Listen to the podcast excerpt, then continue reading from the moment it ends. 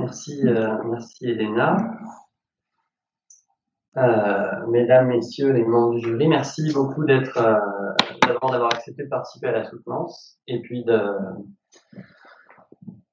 d'être venu jusqu'ici pour celles et ceux qui l'ont pu. Et je suis navré pour les deux collègues étrangers, malheureusement, qui n'ont pas pu venir ici, mais j'espère qu'on aura d'autres occasions de, se retrouver. En préparant cet exposé, je me suis trouvé un peu embêté. Je me suis souvenu que lors de ma soutenance de thèse en 2013, j'avais surtout cherché à justifier la structure euh, binaire de ma thèse, duale. Et pour justifier l'absence d'une troisième partie euh, synthétique, j'en avais appelé aux circonstances qui m'avaient placé durant la rédaction de ma thèse, qui m'avaient placé entre euh, deux disciplines, entre deux pays, puisque c'était entre la France et la Suisse, et même entre deux églises, euh, dans une faculté de théologie protestante. Et donc, ce qui m'a embêté en préparant cet exposé-ci, c'est de me retrouver à peu près dans la même situation et piégé par les mêmes dualités, en gros. Alors, euh, la situation géographique s'est simplifiée puisque je ne suis plus qu'en France et non plus entre deux pays, même si je suis encore c'est encore pas tout à fait la France de, l'intérieur. Euh, la situation par rapport aux églises, elle aussi, s'est simplifiée, mais en même temps, elle s'est complexifiée à, la suite des, évolutions du statut des départements de théologie messin, sur lesquels je ne vais pas revenir, et j'en dis un mot dans le, dans le mémoire de synthèse. Mais je suis toujours entre deux disciplines et euh, avec cette fois-ci deux inédits à vous présenter qui n'ont pas non plus euh, de rapport évident entre eux. Alors heureusement, il y a quand même cette fois-ci un mémoire de synthèse pour essayer de, d'articuler euh, davantage les choses. Ce qui me fait dire que peut-être, contrairement à ce que je pensais il y a quelques années, ce ne sont pas les circonstances qui m'ont placé dans tous ces entre-deux, mais euh, probablement mon esprit qui est un peu binaire ou qui est un peu dans cet entre-deux permanent. C'est peut-être pas un hasard si j'ai autant lu et autant travaillé sur deux auteurs, Karl Barth et Henri Bergson, l'un qui a fondé une théologie qu'il a appelée lui-même dialectique, mais d'une dialectique sans troisième terme, justement sans relève, et l'autre qui a revendiqué assez tôt et explicitement le dualisme. Alors, depuis ma thèse de doctorat, j'ai quand même essayé d'échapper à ce, dualisme, et je l'ai fait notamment en essayant de diversifier les objets sur lesquels euh, j'ai travaillé.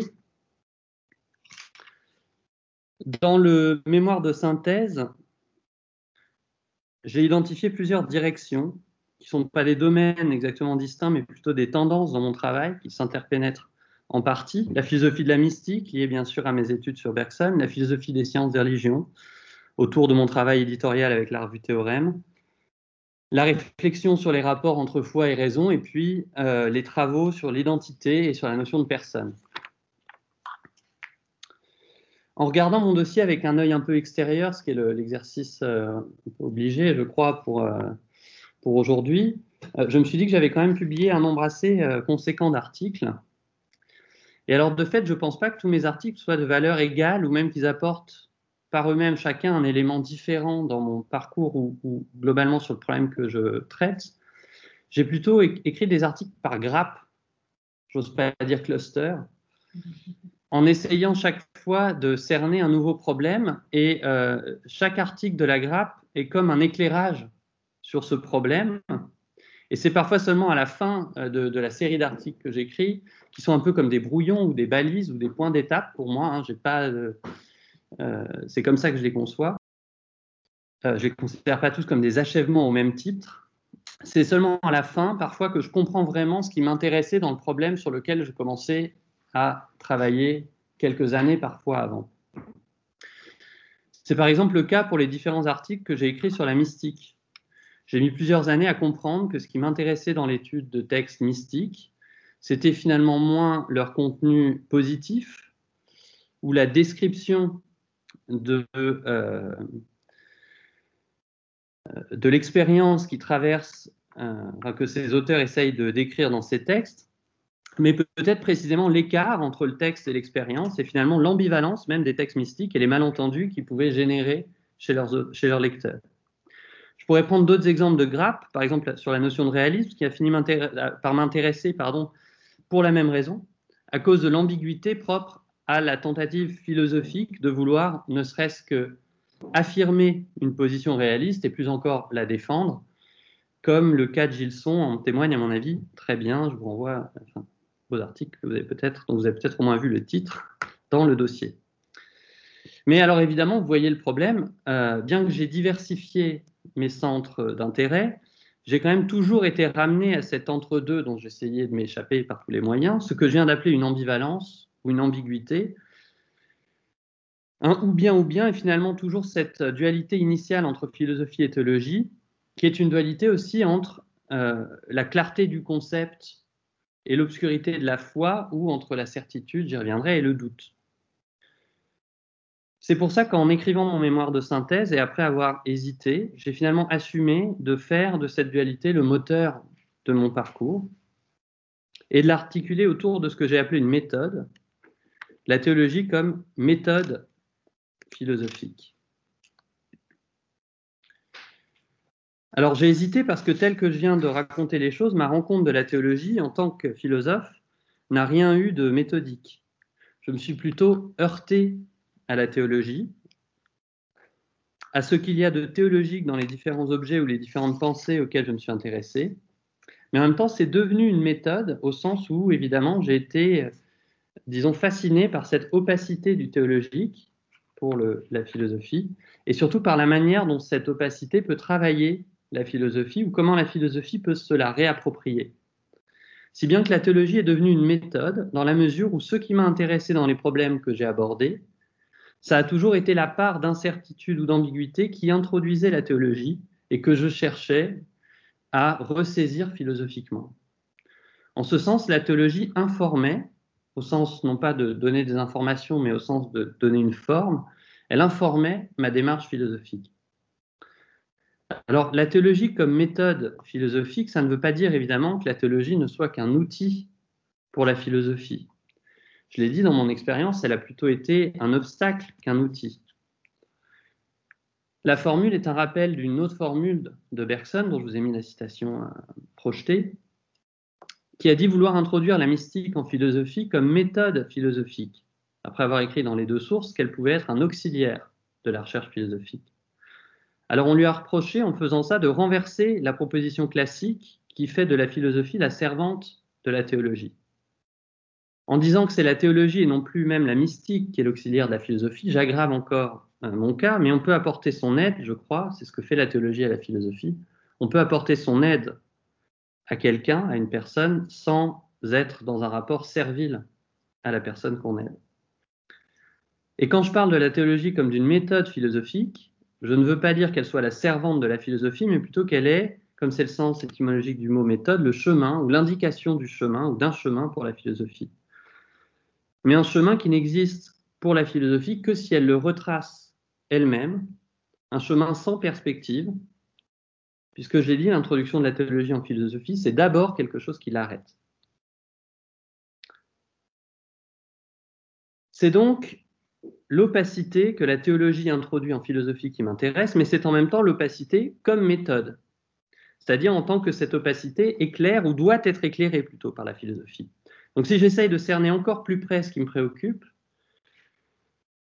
ce n'est pas en tant que telle l'opacité ou l'obscurité théologique, mais l'opacité théologique en tant qu'elle permet de mettre en mouvement la recherche philosophique qui n'a de cesse d'essayer de la dissiper. Et donc, ce que j'ai voulu à la fin, c'est affronter le plus directement la difficulté, essayer de voir jusqu'où est-ce qu'on pouvait s'approprier l'opacité en tant que telle. Et c'est cette opacité que j'appelle l'incertain et à quoi j'attribue une ou des puissances philosophiques. Alors évidemment, derrière cette méthode, il y a une thèse sur la nature de la théologie et avec la philosophie. La thèse, c'est que la théologie n'est rien d'autre que la philosophie, mais justement la philosophie devenue incertaine.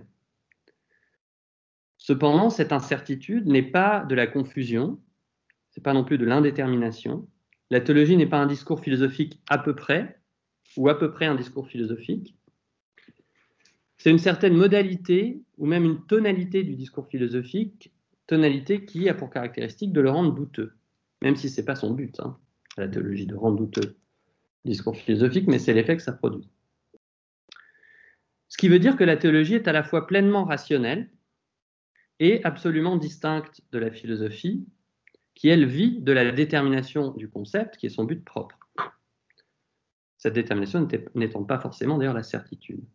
Ça veut dire qu'avec cette manière de comprendre les rapports entre théologie et philosophie, la théologie est distinguée, sans confusion, de la philosophie, mais qu'elle ne se fait pas non plus hors de la philosophie, dont elle n'est pas séparée, sans confusion ni séparation. On pourrait dire autrement que la philosophie est tout ce qu'il y a de visible dans la théologie, ou que la théologie est ce qu'il y a d'invisible dans la philosophie? Et la manière dont la philosophie parle de cet invisible, de cet invisible pardon, le rend visible, c'est justement en parlant de l'incertain. Mais évidemment, en essayant de le rendre visible, elle le supprime, elle tend à le supprimer en tant que tel. Et l'enjeu de mes deux inédits, auxquels je vais venir maintenant, l'enjeu de, mes, deux inédits, c'est en quelque sorte de faire voir en face ou d'essayer de prendre en considération directement cet incertain, de le domestiquer philosophiquement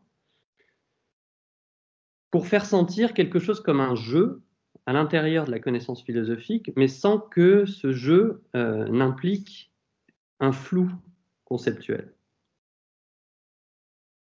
C'est probablement quelque chose de ce genre, du moins c'est ainsi que j'ai proposé de le lire dans un de mes articles sur l'intuition. C'est probablement quelque chose de ce genre que cherchait Bergson quand il parlait maladroitement, je crois, et euh, il me semble que Julien Barda a eu raison de lui faire remarquer de l'élargissement ou de l'assouplissement du concept. C'est-à-dire que ce qu'il cherchait, ce n'était pas justement à assouplir les concepts, mais c'était à dire avec ce concept ce qu'il y a d'irréductible au concept, dans le concept.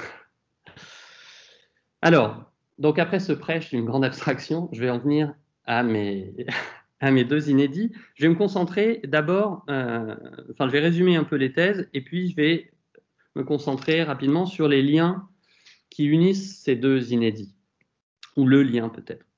Alors en réalité, j'ai déjà parlé du premier, hein, c'est pour ça que j'ai passé la, diapo avant. J'ai déjà parlé du premier, intitulé L'évidence de Dieu. J'en ai déjà parlé parce qu'il s'agit aussi, bien sûr, d'un travail sur les rapports entre la foi et la raison. La thèse est assez simple à résumer, avec ce petit dessin que j'ai mis, de, il ne faut pas trop prendre au sérieux, mais que j'ai mis pour rappel. Euh, donc la thèse est simple, ce qu'apporte la foi par rapport aux croyances habituelles, ce n'est pas un surcroît de certitude, c'est un surcroît de doute. C'est-à-dire que la foi entraîne une diminution de l'adhésion à nos croyances, y compris nos croyances religieuses, et non de nouvelles croyances ou une adhésion, une adhésion plus ferme à ces croyances. Autrement dit encore, le plus fidèle, le plus religieux, n'est pas le fanatique qui croit entièrement ce à quoi il croit, mais celui qui au contraire doute de ce à quoi il croit. Ça ne veut pas dire que la foi n'existe pas, ça ne veut pas dire qu'il n'y a que du doute, parce qu'il y a aussi peut-être un doute infidèle, comme il y a des croyances religieuses infidèles. Et c'est pour ça que j'ai voulu conserver un mot pour parler de la foi et de son intensité de manière positive, si on veut, le mot d'évidence, que je distingue donc de la certitude. Une plus grande évidence de Dieu, c'est-à-dire une plus grande intensité de la foi, n'implique pas moins de doutes et des croyances plus fermes, mais plus de doutes et moins de fermeté dans l'adhésion à ces croyances. Alors pour essayer de modéliser ce que j'ai appelé le découplage dans la croyance religieuse théiste entre l'évidence et la certitude, j'ai utilisé la pensée notamment de Friedrich Schleiermacher et son fameux sentiment de dépendance absolue, celui-ci a une double caractéristique, ce sentiment de dépendance absolue. On ne peut pas en prendre conscience indépendamment d'attitudes religieuses, c'est-à-dire de croyances pratiques déterminées, dans le cadre, souvent mais pas uniquement, des grandes traditions religieuses. Il n'y a donc pas d'expérience autonome du sentiment de dépendance absolue, comme si on pouvait se tenir dans une croyance religieuse pure de toute doctrine, de toute attitude pratique, mais dans la mesure où ce sentiment est irréductible à ces doctrines ou ces pratiques, son intensité n'est pas en raison de notre adhésion à ces doctrines. Il est même en raison inverse. Ou encore, je répète, on est d'autant plus religieux, au sens de l'épreuve du sentiment de dépendance absolue, que l'on croit moins aux propositions religieuses, sans pouvoir cesser d'y croire tout à fait. Alors cette distinction, j'en ai bien conscience, peut paraître contournée ou paradoxale, entre évidence et certitude. J'essaye de montrer qu'elle est au cœur, en tout cas, du christianisme, à partir d'une lecture de Thomas, Et puis, je voulais dire qu'elle ne me semble pas totalement contraire à l'expérience commune. On rencontre parfois, enfin c'est une expérience qu'on fait, je crois, dans un département de théologie, des personnes qui passent leur temps à parler de Dieu, voire à se renseigner sur les religions, mais pour les contester et pour professer leur athéisme. Et il me semble que la proximité est très grande entre des théologiens assumés, si je puis dire, ou des croyants assumés et intéressés par leurs croyances, et ceux qui sont concernés par les mêmes questions tout en ayant euh, une, position, si, je puis dire, différente à la fin. Et finalement, il fallait une distinction pour rendre raison de cette proximité que donne le souci à l'égard d'une question, comme celle de Dieu, rendre raison de cette proximité plus importante que finalement les propositions doctrinales qu'on tient à l'égard de cette question in fine. Et donc, il me semble que cette distinction évidence-certitude, elle permet ça. Elle permet aussi autre chose, euh, cette distinction, c'est que si on fait de l'intensité de l'adhésion à ces croyances le critère de la religiosité, alors il est impossible, à mon avis, de ne pas considérer le fanatique, c'est-à-dire tout simplement celui qui croit entièrement ce qu'il croit, il est impossible de ne pas considérer le fanatique comme le meilleur religieux.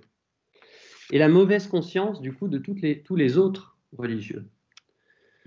Mais en même temps, évidemment, ça ne correspond pas à ce que de fait est le religieux pour la plupart des gens. Et euh, suivant cela, euh, Albert Piet, qui à mon avis une anthropologie très intéressante sur ce point, euh, je pense qu'on n'a pas de raison de se résoudre à faire de la norme statistique en matière de religion. Et la norme statistique, c'est pas, et ça n'a probablement jamais été le fanatisme, ou même simplement l'intensité dans la croyance. On n'a pas de raison de faire de cette norme statistique une déviation par rapport à l'essence du religieux ou un manquement par rapport à elle.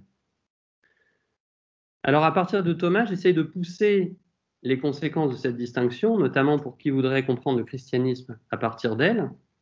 Et il me semble qu'elle permet d'identifier cette distinction, une tendance de la foi chrétienne et peut-être théiste, tendance à ce que j'ai appelé une forme d'anonymisation.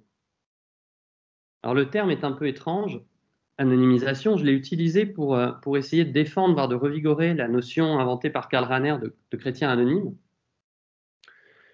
qui a fini par être un peu déconsidérée, soit parce qu'elle semblait trop impérialiste, soit parce qu'au contraire, elle paraissait comme une concession trop grande au relativisme. Elle m'intéresse, cette notion, mais précisément pas en tant que ressortissant à ce qu'on appelle la théologie des religions, du moins si on entend par là, la théologie des autres religions, hein, c'est-à-dire la manière pour les chrétiens de parler de ceux qui ne sont pas comme eux, elle m'intéresse dans la mesure où elle permet de parler de ce doute, justement inhérent à la foi, qui est en même temps le moteur de son dynamisme, mais qui en dernière instance ne peut que conduire les chrétiens à douter de leur propre christianisme.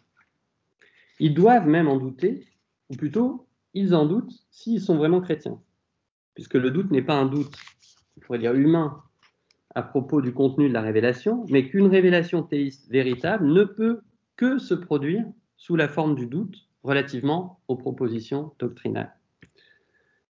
Ou en d'autres termes, et je m'excuse encore pour les paradoxes, les chrétiens doutent d'eux-mêmes à cause de l'évidence de Dieu, ce doute étant en fait le revers négatif du fait que l'évidence est, vraiment une évidence ou que la révélation s'est bien produite ou se produit bien.